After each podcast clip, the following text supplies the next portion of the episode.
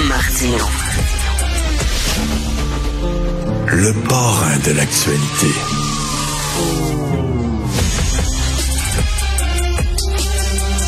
Nous discutons avec Christian Rioux, l'excellent correspondant à Paris pour le quotidien Le Devoir. Bonjour Christian. Bonjour Richard. Alors sur dans votre chronique s'intitule Circuler, il n'y a rien à voir. Vous revenez sur ces manifestations, ces grèves qui paralysent depuis deux mois bientôt la France. Christian, de loin d'ici, on regarde ce qui se passe en France, on dit mais quelle mouche les a piqués. Euh, on sait que lorsqu'on commence une manifestation, c'était comme ça avec les carrés rouges en 2012 ici, c'était comme ça avec les gilets jaunes. Au début, on sait pourquoi on manifeste, il y a une cause très précise, mais avec le temps, on dirait qu'on sait plus pourquoi on manifeste, on manifeste pour manifester. Euh, la cause originale, on l'oublie, puis ça devient comme presque un party. Est-ce que c'est ça qui est en train de se, passer en France. Là. Euh, on est au-delà de la question de la retraite.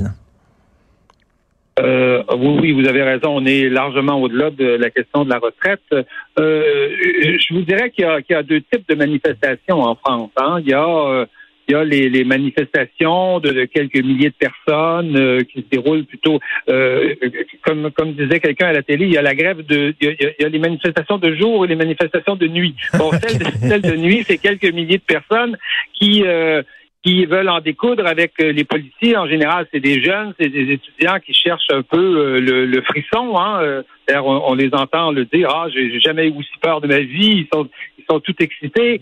Euh, donc, ils lancent des projectiles sur les sur les sur les policiers. Euh, ils mettent le feu euh, aux poubelles. Bon, ça c'est très peu de monde. Mais il y a il y a les manifestations de jour, comme je vous disais. Celle-là, c'est c'est quand même plus d'un million de personnes qui se sont qui sont revenues dans la rue hier. Et ça fait deux mois qu'ils font ça. Ça fait c'était la neuvième grande manifestation. Donc donc ces gens-là, ce ne sont pas des têtes brûlées. C'est des pères de famille, c'est des mères de famille, c'est des gens qui qui euh, euh, qui, qui, qui, qui, sacrifient une journée de salaire hein, pour aller euh, pour aller manifester. Donc ceux-là, c'est ceux-là, je pense qu'ils savent pourquoi ils manifestent. Ils veulent le retrait du, projet de loi, mais en même temps, je pense que la France exprime dans dans dans dans ces manifestations-là, dans, dans, dans le, la radicalité hein, de ces manifestations, elle exprime une, une, vraie frustration, puis une frustration qui remonte à, à longtemps on, voit se reproduire d'une certaine façon le, mouvement des gilets jaunes, c'est-à-dire qu'on évidemment on manifeste pour le retrait euh, d'une loi sur les retraites contre laquelle euh, sont opposés hein, trois quatre Français euh, trois Français sur quatre à peu près sont opposés à, cette loi-là. Et ça ne diminue pas Hein, ça reste, ça reste stable, ça ne, ça ne bouge pas. Donc c'est pas, c'est pas une opinion comme ça d'une journée qui va changer dans le sondage euh, euh, de, la semaine, la semaine suivante. Donc les Français, je pense, expriment une vraie frustration et je dirais, bon, il y a une frustration sur l'état du marché du travail qui s'est dégradé depuis euh, depuis 10, 15 ans, depuis, je dirais moi, depuis l'euro principalement, depuis 2000. On a vu littéralement la France se désindustrialiser et là on, prend des ouvriers spécialisés hein, qui, euh, qui gagnaient bien leur vie, là, qui faisaient des pièces d'avion, par exemple, et puis on leur dit, ben, allez donc euh, travailler dans un CHSLD. Hein, ça va vous recycler, mmh. vous traversez la rue, comme disait Macron, et vous allez faire ça. Vous, comprenez, vous comprenez un peu la situation. Mais je pense qu'il y a plus que ça. Il y a une, vraie frustration démocratique chez les Français, où, où les Français ont l'impression que qu'on décide sans eux, en fait. Que quoi qu'ils fassent, euh, quoi qu'ils votent quelque part, euh, on décide sans eux et euh, on a vu, moi j'ai vu, en tout cas depuis 20 ans, hein, de, de, depuis certainement depuis que je suis correspondant en France, j'ai vu, je dirais, diminuer les, leviers démocratiques que les Français pouvaient actionner. Vous savez, quand, moi, quand je, suis arrivé ici, au début, il y, avait Mitterrand qui était, qui était au pouvoir. mais Mitterrand, a été au pouvoir, mais il y a eu une cohabitation. Il y a eu Édouard Balladur, il y a eu, il y a eu au milieu du septennat, il y a eu une élection législative, et là, les Français n'étaient pas contents, ils n'étaient pas d'accord, mais ils ont, ils ont changé carrément le gouvernement, et puis ils ont, ils ont mis Balladur comme premier ministre, ils ont mis un gouvernement de droite. Même si le président était de gauche. Il y avait ça. Ça, on l'a supprimé dans la Constitution. Euh, auparavant, les Français pouvaient, euh, la, Cinquième République avait été pensée, avait été conçue comme un système qui fonctionne avec des référendums. Hein. De Gaulle en faisait un à tous les deux ans. Il allait voir le peuple, il allait poser la question. parlez pas d'un référendum à Emmanuel Macron. Je les cheveux vont lui dresser sur la tête.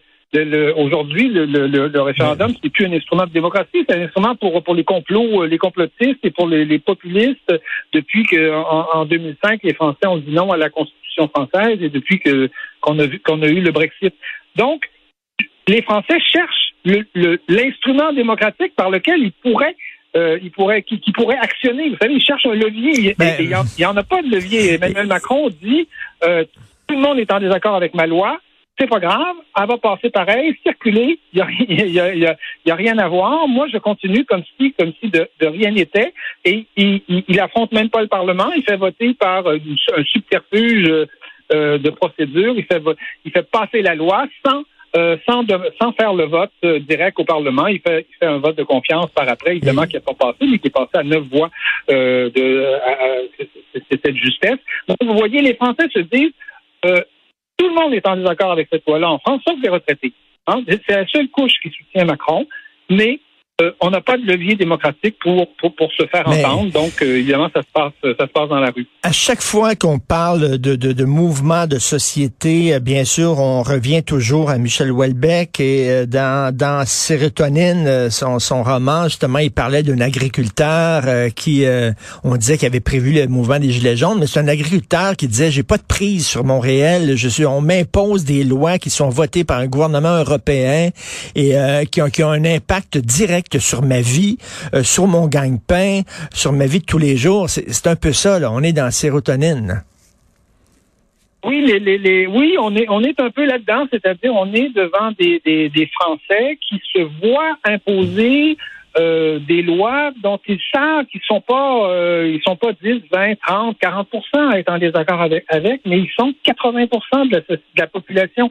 Est-ce qu'on peut gouverner un pays euh, contre 80 de la population? J'en ai parlé à tous mes amis au Québec il y a, il y a un mois quand j'étais quand j'étais à Montréal et personne comprenait qu'on vire un pays à l'envers pour une, une loi sur les retraites euh, qui euh, qui va faire économiser quoi euh, à peu, à peu près 5 milliards par année sur un déficit français qui est, qui est absolument abyssal et que Emmanuel Macron a creusé plus que plus que que n'importe qui hein.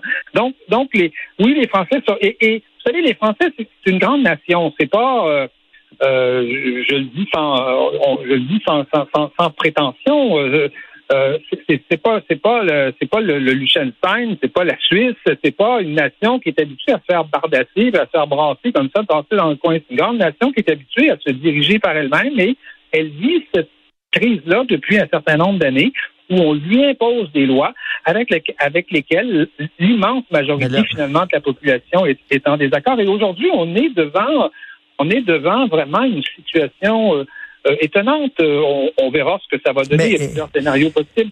Mais, mais, mais on est devant un homme seul. Euh, Emmanuel Macron, qui tient tête à 80 de, de, de la population. Mais, mais, mais, mais, et qui semble pas s'en apercevoir. Euh, Christian, est-ce que c'est une crise de la démocratie? Parce qu'on dirait que les Français ont essayé des gouvernements de droite, ça n'a pas marché. Ils ont essayé des gouvernements de gauche, ça n'a pas marché. Ils ont essayé des gouvernements qui sont un peu euh, centristes, ni gauche ni droite. Bien au contraire, Emmanuel Macron, ça n'a pas marché.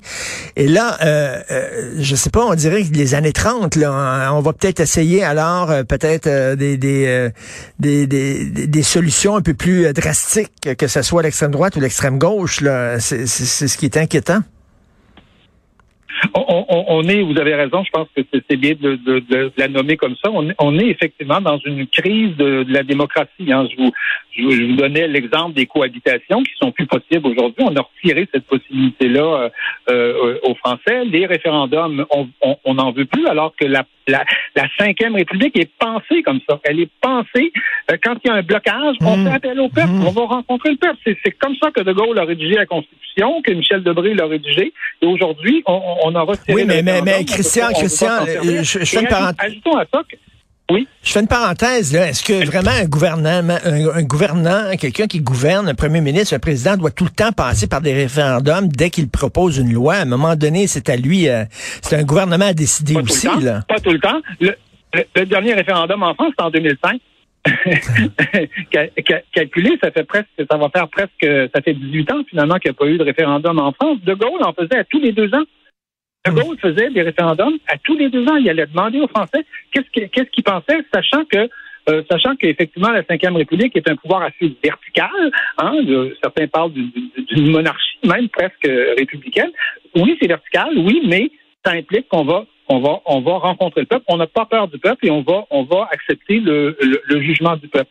Et j'ajoute à ça, dans la crise démocratique, que euh, les deux élections d'Emmanuel Macron sont des élections où je pense qu'on peut dire qu'Emmanuel Macron a été, entre guillemets, mal élu. C'est-à-dire, euh, les trois quarts des gens vous diront, euh, j'ai voté Macron, mais en fait, j'ai voté pour pas avoir Marine Le Pen ou pour pas avoir le Rassemblement national. Donc, à ça fait deux élections que qu'au fond, en, France, on, ne vote pas pour quelqu'un ou pour le programme de quelqu'un, tellement d'ailleurs que Emmanuel Macron a à peu près pas fait campagne l'an dernier.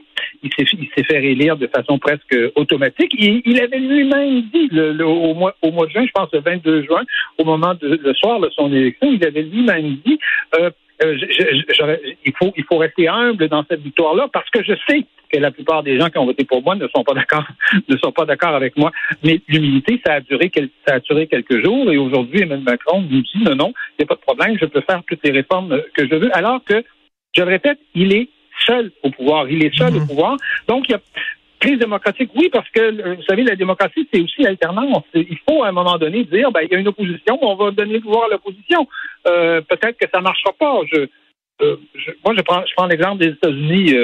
on a vu, on a vu quatre ans de Donald Trump. Ça a été quatre ans assez, assez bizarre. Ça a été quatre ans d'hystérie, de, de, de, un peu, un peu n'importe quoi. Mais au moins, je, je, au moins, on peut se dire que les, la population qui soutenait Trump peut, peut pas dire qu'on ne lui a pas donné le pouvoir. Elle l'a eu. Elle l'a eu pendant quatre ans. Qu'est-ce qu'elle en a fait?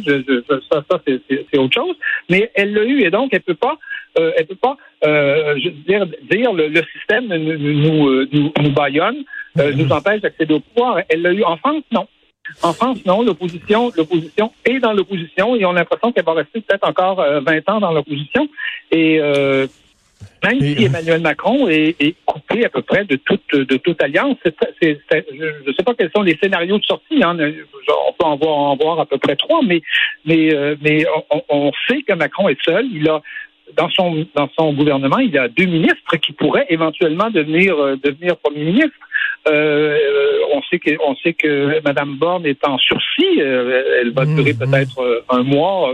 elle durera pas plus que ça. Mais par qui la remplacer alors que alors que Madame Borne était le, trois, le troisième choix. Hein? Euh, quand, quand, il l'a nommé il y, a, euh, il, y a, il, y a, il y a euh, il, y avait, deux personnes qui ont les, deux favoris euh, avaient refusé. Les, gens ne veulent pas aller dans son gouvernement, dans le gouvernement d'Emmanuel Macron, sachant qu'il est extrêmement minoritaire, il n'est pas soutenu par les Français et il n'a pas, il n'arrive pas d'avoir, il n'est pas capable d'avoir une majorité en chambre. Et euh, Christian, en début de chronique, vous disiez qu'il y a deux euh, deux sortes de manifs. Hein. Il y a la manif effectivement des, des citoyens qui ont vraiment un os à, à, à, ronger contre le gouvernement, mais il y a, il y a quand même il y a des manifestants, il y a le Black Bloc qui est très, très, très présent dans ces manifs-là toujours.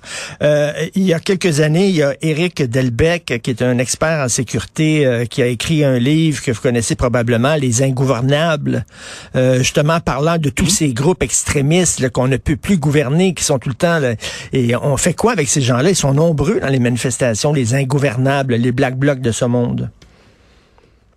Oui, ils sont, ils sont relativement euh, nombreux et vous savez qu'en France, quand il y a des grandes manifestations comme ça, ils, non seulement ils viennent un peu de toutes les régions de France, mais ils viennent d'Allemagne, ils viennent de l'extérieur du pays.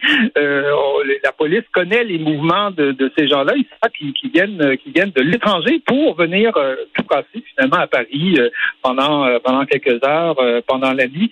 Oui, oui, c'est oui le, le, on, on, est dans une situation comme ça et, et je dirais que c'est d'autant plus violent que on a euh, à, l'Assemblée nationale euh, une, extrême gauche euh, qui, s'appelle la France insoumise avec avec Jean-Luc Mélenchon qui encourage systématiquement cette cette violence-là, c'est-à-dire qu'il d'abord qu'il ne la condamne pas premièrement et qui dit toujours la réponse doit être dans la rue, alors que dans une démocratie la réponse elle est elle est au Parlement. Et je, je, je, le souligne hein, parce que je pense que c'est très important de souligner personne n'a eu à se plaindre à, aucun moment du comportement du Rassemblement national. On nous disait que le Rassemblement national, ce serait le chaos. Beaucoup de gens disent, regardez, on a le chaos aujourd'hui sans le Rassemblement national, mais euh, ce parti a, un comportement absolument mmh. impeccable en chambre. Hein. Il n'y a pas beaucoup de partis qui mmh. euh, appellent plus souvent à la raison et qui, et qui respectent plus les institutions, alors que même des ministres d'Emmanuel Macron se, se, se permettent de faire des bras d'honneur euh, à, l'Assemblée nationale, hein, et on est obligé de s'excuser de, faire ça. On n'a pas vu ça chez l'Assemblée national. Donc, je, je, je, je, le dis parce que euh, quand le Rassemblement national fait un bon coup, ben, je pense qu'il faut, euh, il faut, il ben faut oui. Et c'est ce que voient les Français. Et c'est ce que, c'est ce que voient les Français. Et allez-y. Non, non, mais je, dis euh, que les, gens qui veulent comprendre un peu mieux ce qui se passe en France, votre chronique euh, s'intitule Circuler a rien à voir. Et écoutez, excusez-moi d'être aussi prosaïque que ça, d'être aussi terre à terre, mais il y a des Québécois qui peut-être projettent d'aller en France cet été comme touristes. Est-ce que c'est à c'est à éviter totalement ou ça va se calmer cet été cette, euh, cette situation? Non, je, je, pense, je pense, oui, je pense, je c'est une question intéressante, j'imagine. Oui, oui. de votre part. Mais, oui. Donc, euh, oui, écoutez, je pense que non, je pense qu'au mois de juin, vous savez, il y a trois. Moi, moi je vois trois scénarios. Ou bien, la, ou bien la, ou bien la mobilisation baisse tranquillement. Et là, les choses vont rentrer dans l'ordre. En attendant, évidemment, une prochaine, une prochaine explosion parce que les, les traditions de fond ne sont pas réglées. Ou bien ça se radicalise. Si, si, la violence explose, ça va jouer en faveur de Macron. Macron pourra sortir sa mmh, police, ben pourra dire, écoutez, c'est moi qui ai rétabli l'ordre. Et là, les Français ne soutiendront plus euh, la grève si ça se radicalise. Mmh. Ils la soutiennent parce qu'elle est pour l'instant essentiellement pacifiste. Le, dernier scénario, c'est que la mobilisation se maintienne et même qu'elle augmente. Et là, on est donc là dans un scénario du genre CPE en 2006 où il avait fallu retirer la loi, où, où Macron va devoir faire quelque chose. Hein. Changer de premier ministre, est-ce que ça serait serait dans la normalité des choses? Est-ce que ça serait suffisant? Peut-être qu'il devra euh, dissoudre l'Assemblée dans, dans, ce, dans ce scénario-là? On n'en sait rien, mais là, il, pourrait se passer des choses. Et euh, l'option du référendum?